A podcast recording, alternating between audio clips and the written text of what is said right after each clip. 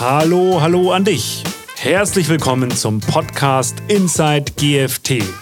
Es dreht sich hier alles um moderne technologische Trends, die Zukunft des digitalen Business und natürlich darum, was die Menschen dahinter antreibt und bewegt.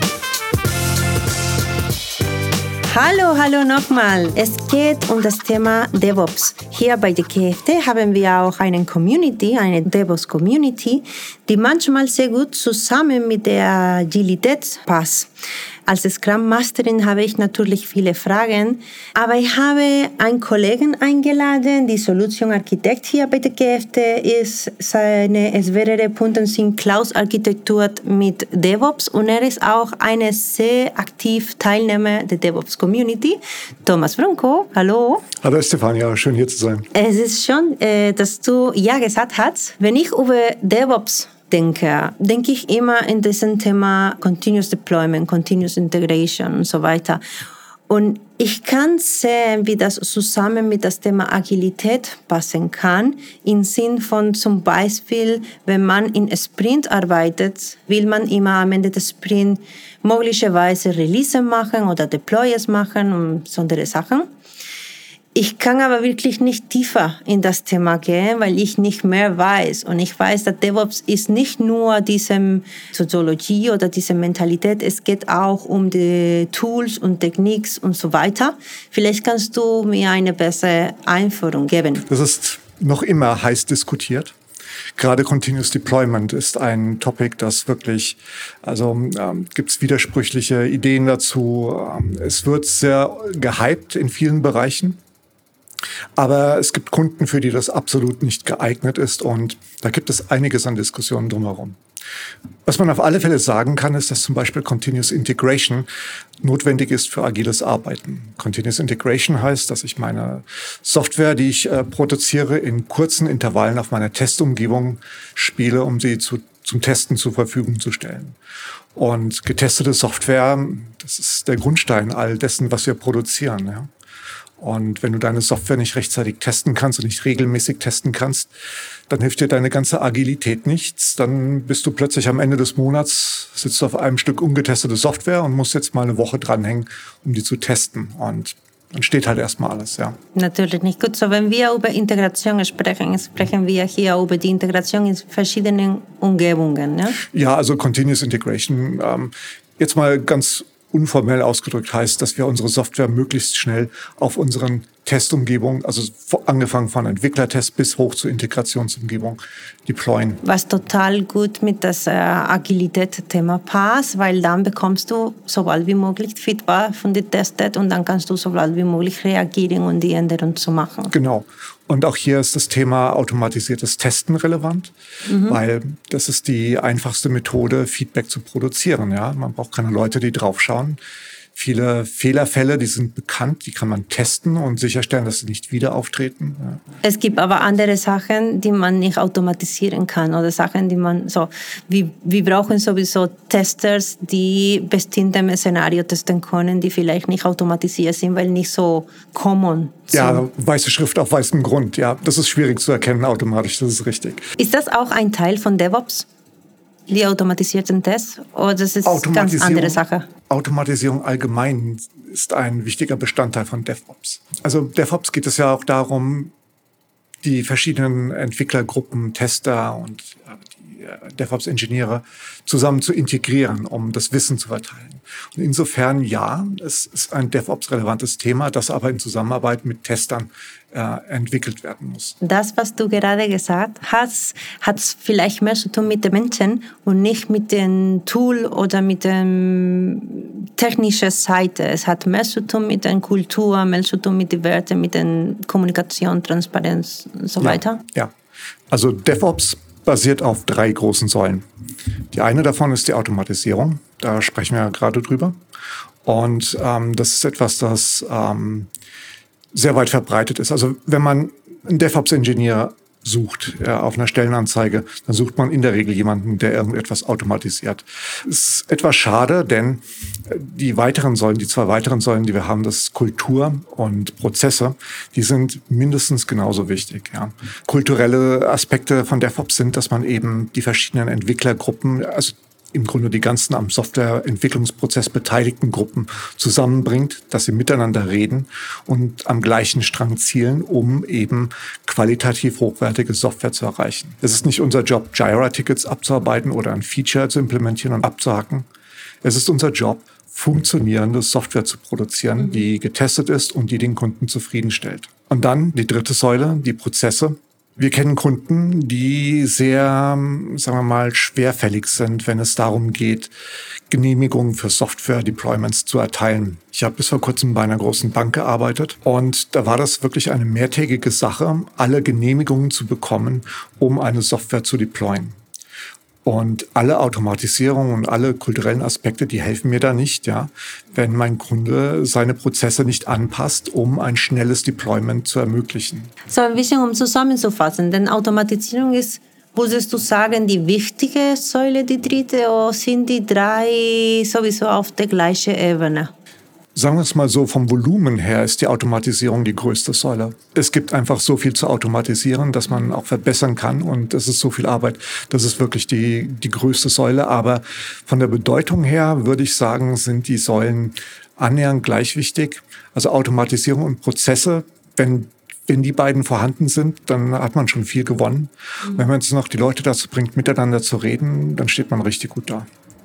Ja, und die dritte Säule hast du genannt, waren die Prozesse. Ja. Da hier ist vielleicht mehr kompliziert, etwas zu ändern, wenn etwas nicht funktioniert. Oder ich gehe davon aus, dass wenn jemand vor, keine Ahnung, 20 Jahren her das gleiche Prozess benutzt hat, hat man keine Lust und keine Energie, etwas zu verbessern. Es ist aber auch oft ein institutionelles Problem. Sobald ein Kunde eine gewisse Größe erreicht, bewegen sich die Dinge einfach langsamer. Ja.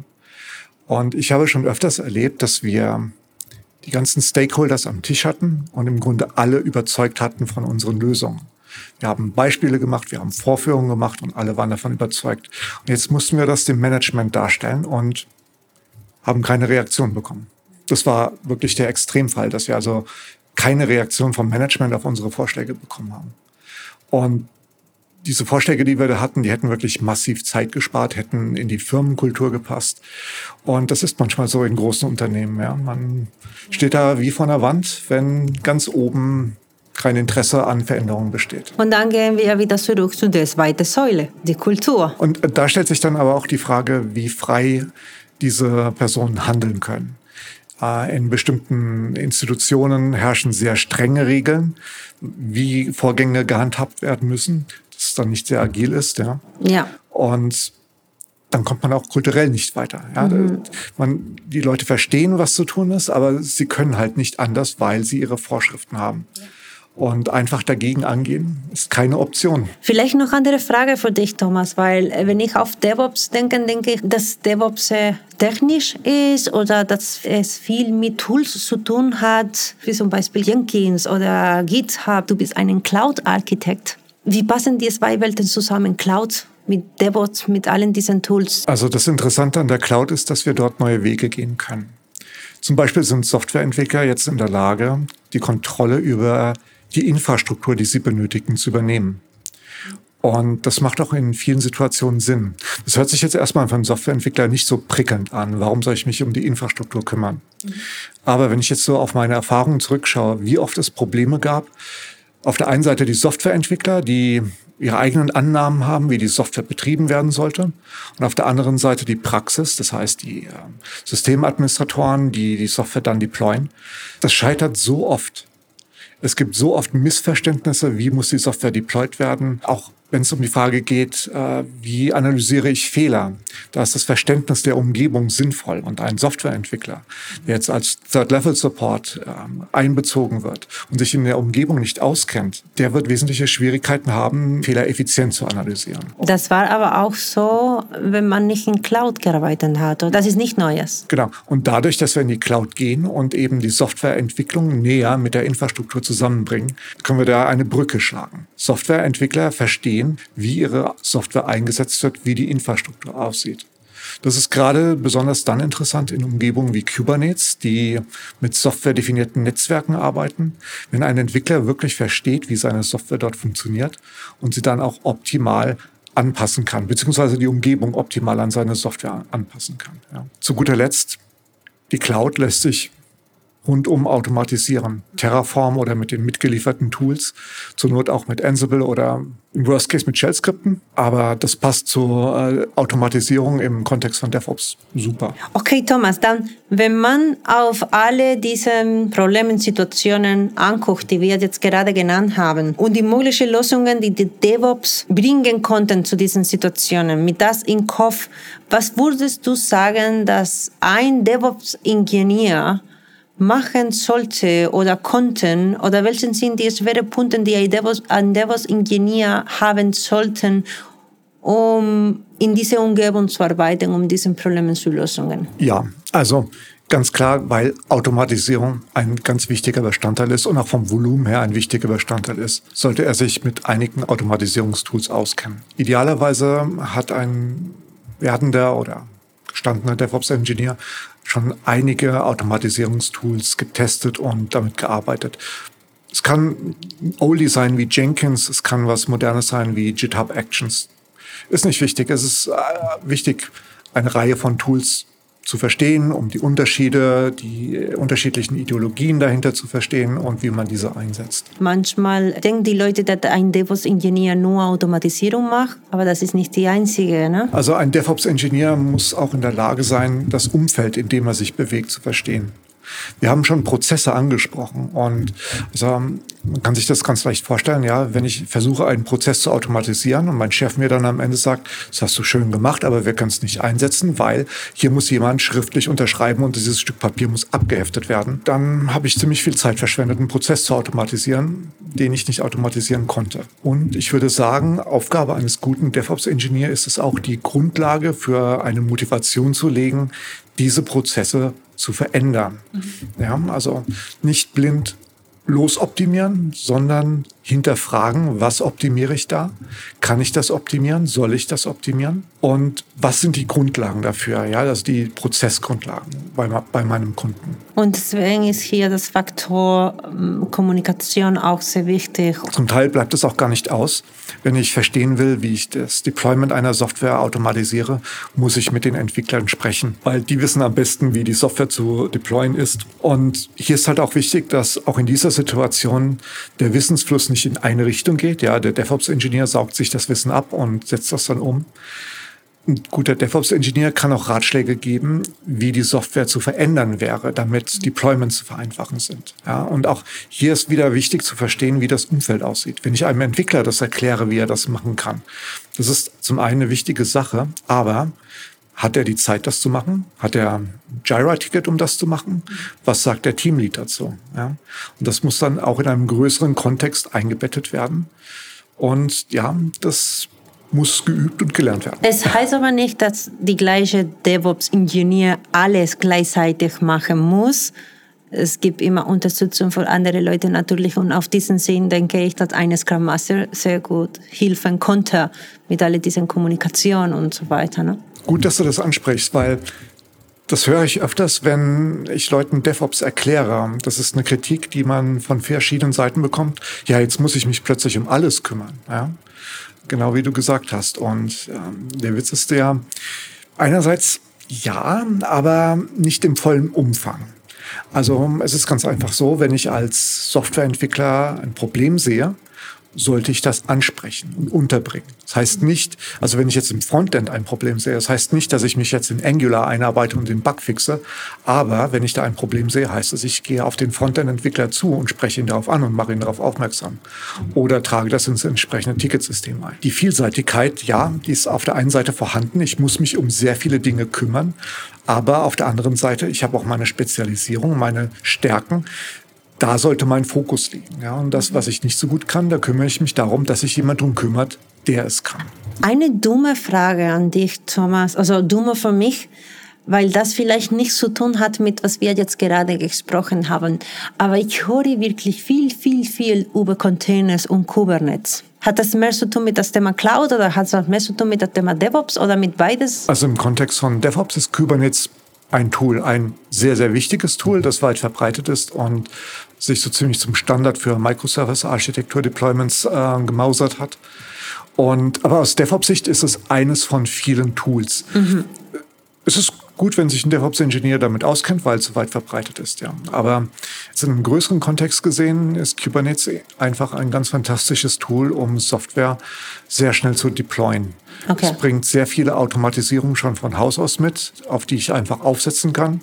Also wenn ich einen Microservice habe, der nach bestimmten äh, Mustern geschnitten ist, es ist aber nicht die einzige, das hast du Richtig. früher schon gerade gesagt, auch ja. mit der Automatisierung ist, ja.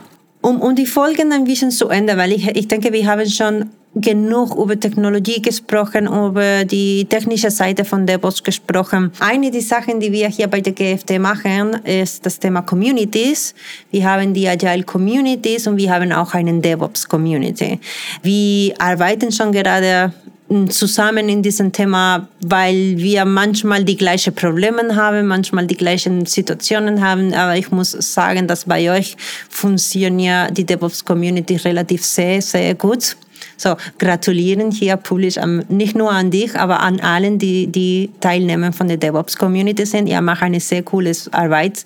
Was sind eure Pläne für die Zukunft in, in Beziehung die, die DevOps Community? Das Problem, das wir halt alle haben, ist, Leute motivieren, aktiv an der Community ah, Dann kommen wir wieder zurück zu dem gleichen Topic nochmal. Nicht nur in Projekten, aber auch in der Community. Wie motivieren wir ja. die Leute, um ja. teilzunehmen? Ja? ja.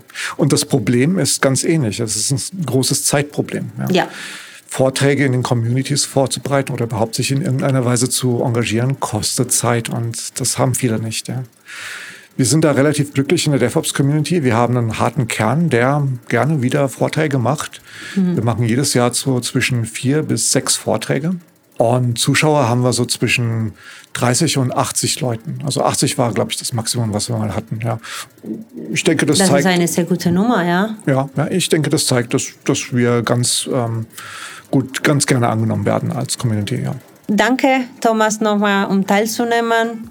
Willst du etwas sagen, bevor wir abschließen? Ja, war sehr schön, äh, wieder mal mit dir zusammen zu sein hier. Ja. Du bist schon ein Profi. Zweite Folge, dritte kommt irgendwann in der Zukunft. An alles, äh, an die anderen danke um zu hören und wir sehen uns nächste Mal. Ciao. Tschüss.